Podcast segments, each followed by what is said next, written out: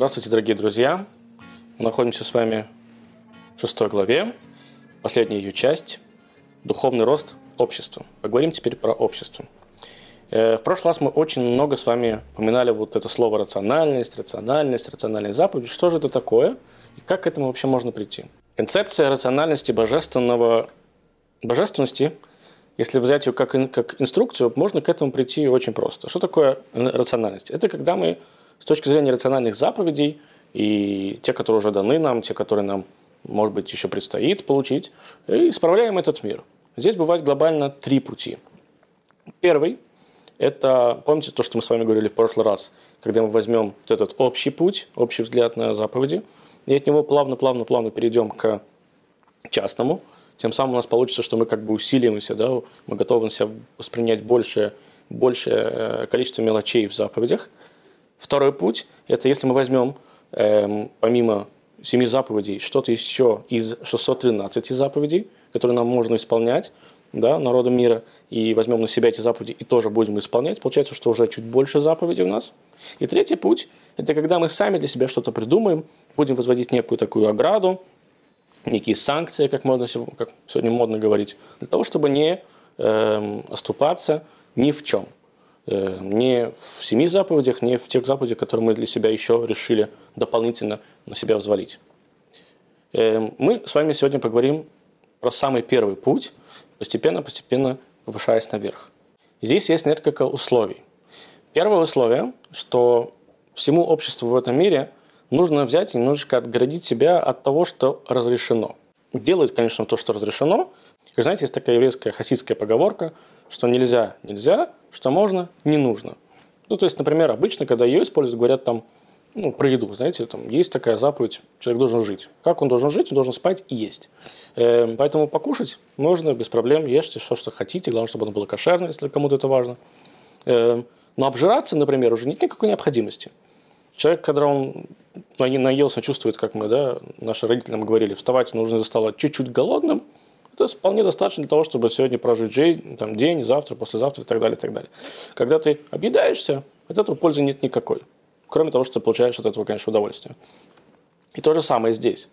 Эм, то, что можно делать, нужно это делать, но немножечко пытаться от этого отойти в плане убрать свои внутренние удовольствия.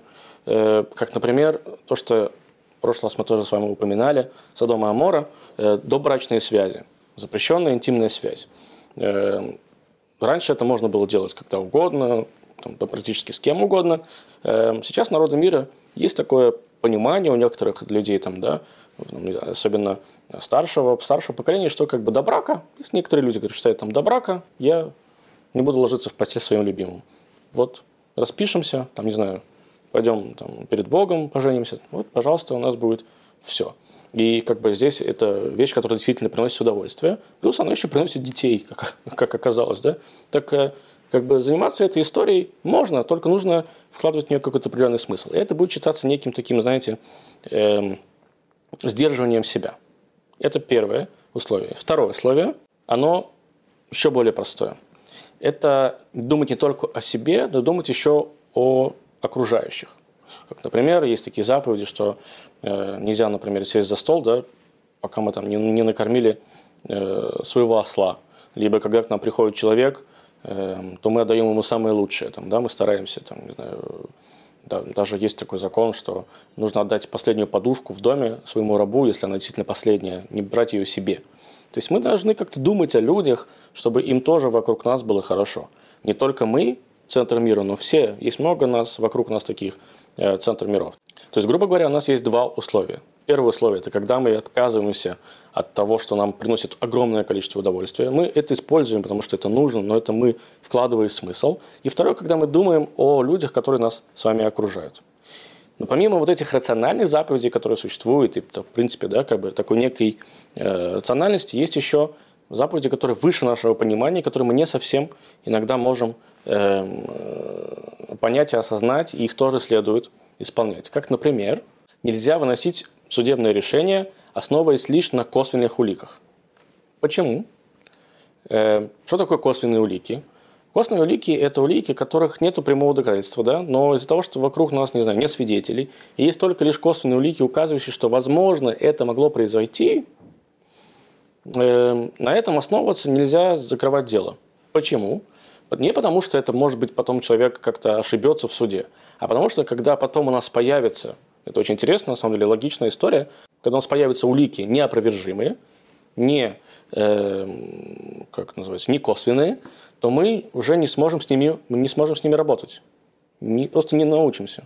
Мы не сможем понять, как они работают. Потому что мы основываемся теперь только на косвенных, на своих догадках. Нам, нам почему-то разум наш будет правильно, как мы думаем, подсказывать, какой приговор действительно вынести. Хотя, казалось бы, наверное, да, здесь нужно запретить эту историю не потому, что э, там наш разум оту, отучится правильно мыслить, а потому что мы просто можем ошибиться. Но нет, говорят на мудрецы, не поэтому. Ты можешь и не ошибиться. Но просто потом, когда у тебя будут неопровержимые доказательства, ты не сможешь с ними работать нормально. И аналогичный запрет, например, в еврейском законе связан с самообвинением. Человеку по еврейскому закону нельзя на себя свидетельствовать. Ты не имеешь права на себя свидетельствовать. Э, почему? Хотя, казалось бы, там, да, если человек приходит, что, что плохого? Говорит, я действительно убил. Я действительно убил этого человека. Тебя не буду слушать. Потому что никто не понимает, что на самом деле в твоей голове в этот момент происходит. Трезво мыслящий человек не будет приходить и признаваться в ужасном преступлении – обычно, есть люди, которым, конечно, совесть да, заела, то, что называется, но обычно, э, просто так. Может быть, ты хочешь покончить жизнь самоубийством, может быть, у тебя там, не знаю, там, все плохо в семье, и ты хочешь все в тюрьму и так далее, и так далее, и так далее. Поэтому мы не будем тебя слушать, мы будем смотреть на другие доказательства, желательно, чтобы они были не косвенные, мы будем брать показания у других свидетелей, и тогда мы уже решим, виновен ты или нет. Но лишь э, основываясь на твоих показаниях, суд выносить приговор не будет. В любом случае, Эм, народы мира могут принять на себя либо вот этот закон, либо вот этот закон, э, и он поможет, конечно, э, нести мир народу мира, в конце концов, нести мир э, в этом мире. Уж извините за тавтологию. Существует еще один другой вид законов, которые совсем совершенно нам непонятны, как, например, ритуальная нечистота. Женщина ритуально нечиста, потому что у нее там цикл. Эм, Коин, там, священники, которые дотронулись до мертвого человека, они теперь нечисты что они чистые. Я не вижу, что у них какие-то там, не знаю, грязь на пальце, в конце концов, да? Есть такой запрет. Таким людям запрещено входить в святые места, служить и так далее, и так далее, и так далее. Например, Назир, э, человек, который отказался от э, вина, от поедания мяса, не стрижет волосы. Народы мира могут взять на себя эти заповеди, но от них будет, ну, мало смысла, если честно.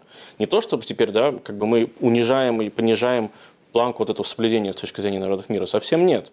Но просто то, что делается на, вер- на верхних мирах, когда эту заповедь исполняет еврей, это не будет то же самое, что когда это будет исполнять кто-то из народов, из народов мира. Почему? Не потому, что они хуже, а потому что эти заповеди конкретно даны для еврейского народа. Поэтому брать их на себя можно, конечно, потому что это будет повышать э, ваше внутреннее какое-то там да, состояние, вы будете улучшать себя изнутри, как-то будет вас сдерживать в чем-то другом, но глобально нету никакого смысла. Только если вы сами этого захотите. Кроме того, следует сказать, что есть еще другие заповеди, конкретно, которые запрещены для исполнения э, народами мира. Как, например, шаббат. Э, шаббат, с точки зрения, как его соблюдает еврей, запрещено соблюдать не еврею. Э, и еще есть другая заповедь, как, например, изучение Торы ради ее самой ради того, что просто Всевышний сказал, что нужно учить Тору, мы будем учить Тору, не потому что там я хочу больше знать. Вот такие вещи, две заповеди, они запрещены не евреям. Эм, почему это отдельная история, об этом тоже мы с вами когда-нибудь поговорим, но эм, эти заповеди можно немножечко переформатировать, что ли. То есть, что такое субботу? В субботу еврей сидит в синагоге, думает о Боге, благодарит его за то, что мир существует, понимает, что да, мы не говорим, что это день отдыха. Это далеко не день отдыха. Конечно, в него еще и спят, но в любом случае это некий такой день, когда, который дает тебе возможность задуматься о том, кто ты, где ты, твоем, о твоем отношении с Богом, побыть семьей и так далее. Учение Торы – это тоже некая такая мудрость. Эм, но если, например, взять эту субботу и сделать ее в среду, да, то народы мира могут спокойно это делать. Выделить себе день, либо час, либо минуту, можно каждый день, выделить какое-то время, которое, даст, которое будет для вас – неким таким, знаете, э, с такой некой остановкой для того, чтобы задуматься о вас, о ваших отношениях со Всевышним и так далее, и так далее, и так далее. Но соблюдать субботу, как соблюдает ее еврей, запрещено. Существуют еще другие заповеди, как, например, заповедь заповеди, которые выделяют евреев среди других народов. Здесь уже сама формулировка дает понимание, что ну, как бы нет смысла ее исполнять. Как, например, цицит, филин, мизуза. Нет никакой необходимости. исполнять эти заповеди, эм, и бежать за этим уж точно не стоит. Эм, или, за пример, заповеди, которые связаны с праздниками, как в Песах нужно есть мацу, потому что Всевышний вывел еврейский народ. Эм, в Сукот нужно брать четыре вида растения, лулав, да, потому что Всевышний олицетворяет этих э, с этими растениями еврейский народ. Эм, поэтому нет никакого тоже смысла, чтобы евреи, не евреи соблюдали эти заповеди. Но опять же, повторимся еще раз, это никак не, никак не говорим, что это никак к ним не относятся, эти праздники. Их можно праздновать, но по-своему. Эти праздники можно праздновать, потому что, не знаю, евреи вывели из Египта, а потом евреи получили Тору, и вот эта Тора дана всему народу, всем мирам, и это классно, это здорово, так давайте же тоже соберемся, отметим эту историю.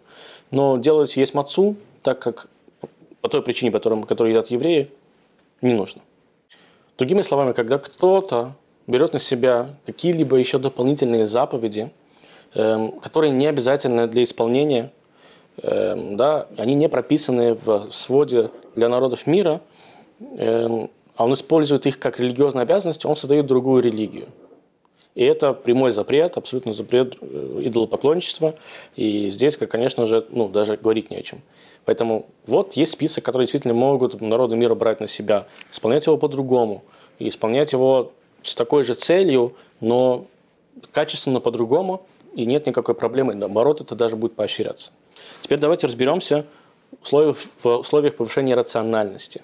Первое условие – это отсутствие эм, конфликта между дополнительными вот этими заповедями и те, которые уже должны э, народы мира исполнять. Приведем пример, приведем пример из Торы. Наш праотец Яков был женат на двух сестрах. К слову, он соблюдал уже всю Тору, но одну заповедь он не исполнял. Он был женат на Рахели или кого он больше любил. Тора говорит, что он любил Рахель. На ком он женился первый? На Лее, потому что его э, обманул Лаван. По какой причине он женился на ней? Внимание, Тора еще тогда не было. Он дает обещание Рахеле, что он женится на ней. Его против его воли женят на первой, на первой, на старшей сестре И поэтому он будет обязан исполнить свое обещание – что прямое, как конечно, мы понимаем, что это для всех народов мира очень важная история, как мы уже говорили. Он, он должен исполнить свои обещания, поэтому жениться на Рахеле.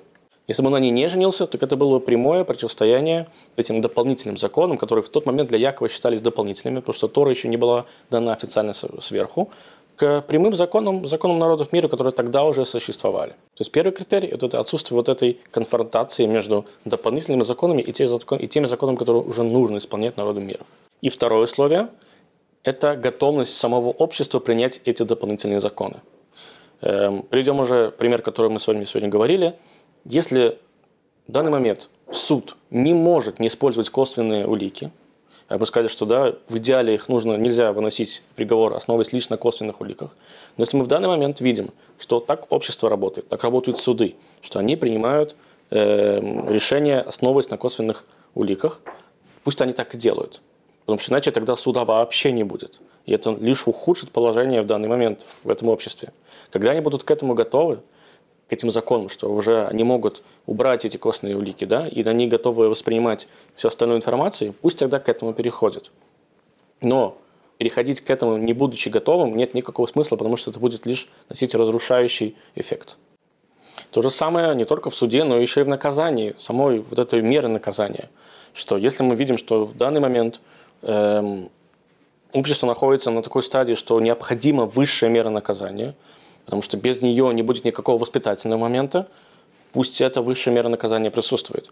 В тот момент, когда общество вырастет, можно будет уже пойти на более низкие сроки и так далее, и так далее, потому что мы видим, что человек, который сидел, там, не знаю, 20-25 лет и вышел, дай бог, да, и с ним поработали правильно, он выходит с другими мозгами, то, что называется, окей. Но если человек после 25 лет не выходит с другими мозгами, так может быть иногда, я сейчас никого не призываю, но может быть тогда ему стоит дать побольше, либо избрать какую-то другую меру пресечения.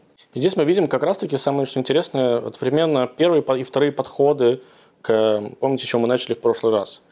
Общий такой подход и более частный, что если в данный момент общество готово к большей степени к подходу э, общему, так пусть оно с него начнет и постепенно будет расти, и приведет это все, приведет это все к более частному, к более частным законам.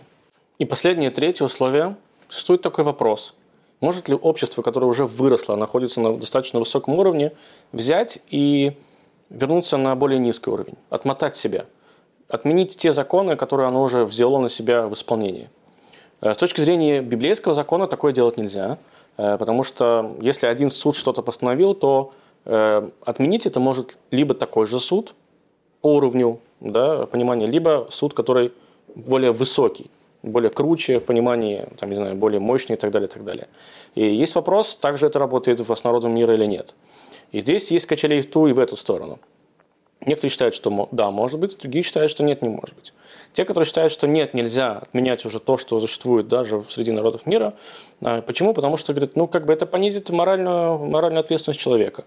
Мы съедем и э, как бы вернемся к вот ее первобытному состоянию, мы не хотим.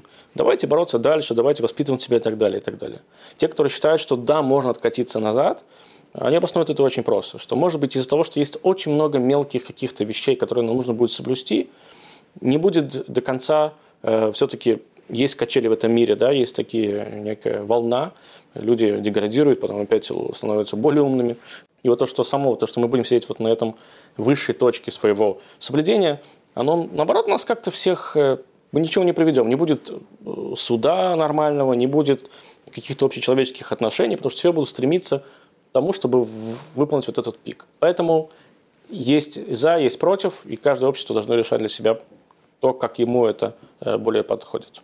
И в конце я бы хотел сказать, дорогие мои друзья, парадоксальная история, что все, что бы мы с вами на себя не наваливали, не принимали себе какие-то дополнительные заповеди, это все реально поместить вот в этот куб, э, вот в эти семь э, заповедей Ноаха для народов мира. Почему? Потому что, помните, в самом начале, в третьей главе мы с вами рассматривали эту матрицу, которую придумал Мораль из Праги, где мы видели, что действительно все сходится. Да, как бы, как бы мы не хотели, но мы видим, что эти семь заповедей для народов мира – это прямое отражение 613 заповедей и наоборот, если можно так сказать. И поэтому можно брать на себя и исполнять их, и получится лишь только лучше, чем может быть по факту. Эм, если вы уже заметили, наша книга была разделена на две части. В первой части мы как-то больше попытались вам рассказать про концепцию, про то, как строится, как есть, э, какое отношение к этим заповедям. А сейчас мы с вами плавно-плавно переходим ко второй части книги, где будет говориться больше о практике. Э, мы будем с вами говорить про законы между человеком и Богом в призме законов Ноаха, да? Эм, между человеком и человеком, нравственными какими-то э, аспектами э, заповедей, интимными аспектами заповедями, связанными с правосудием и так далее, и так далее, и так далее. И каждый из этих законов мы будем пытаться э, базисно приписать, что ли, еще, может быть, да, дать какое-то понимание, какую возможность мы даем к основному, вот этому основному базису законов, что можно еще к нему дополнить в рамках э, законов и так далее, и так далее. В любом случае, будет интересно. До новых встреч. Спасибо вам.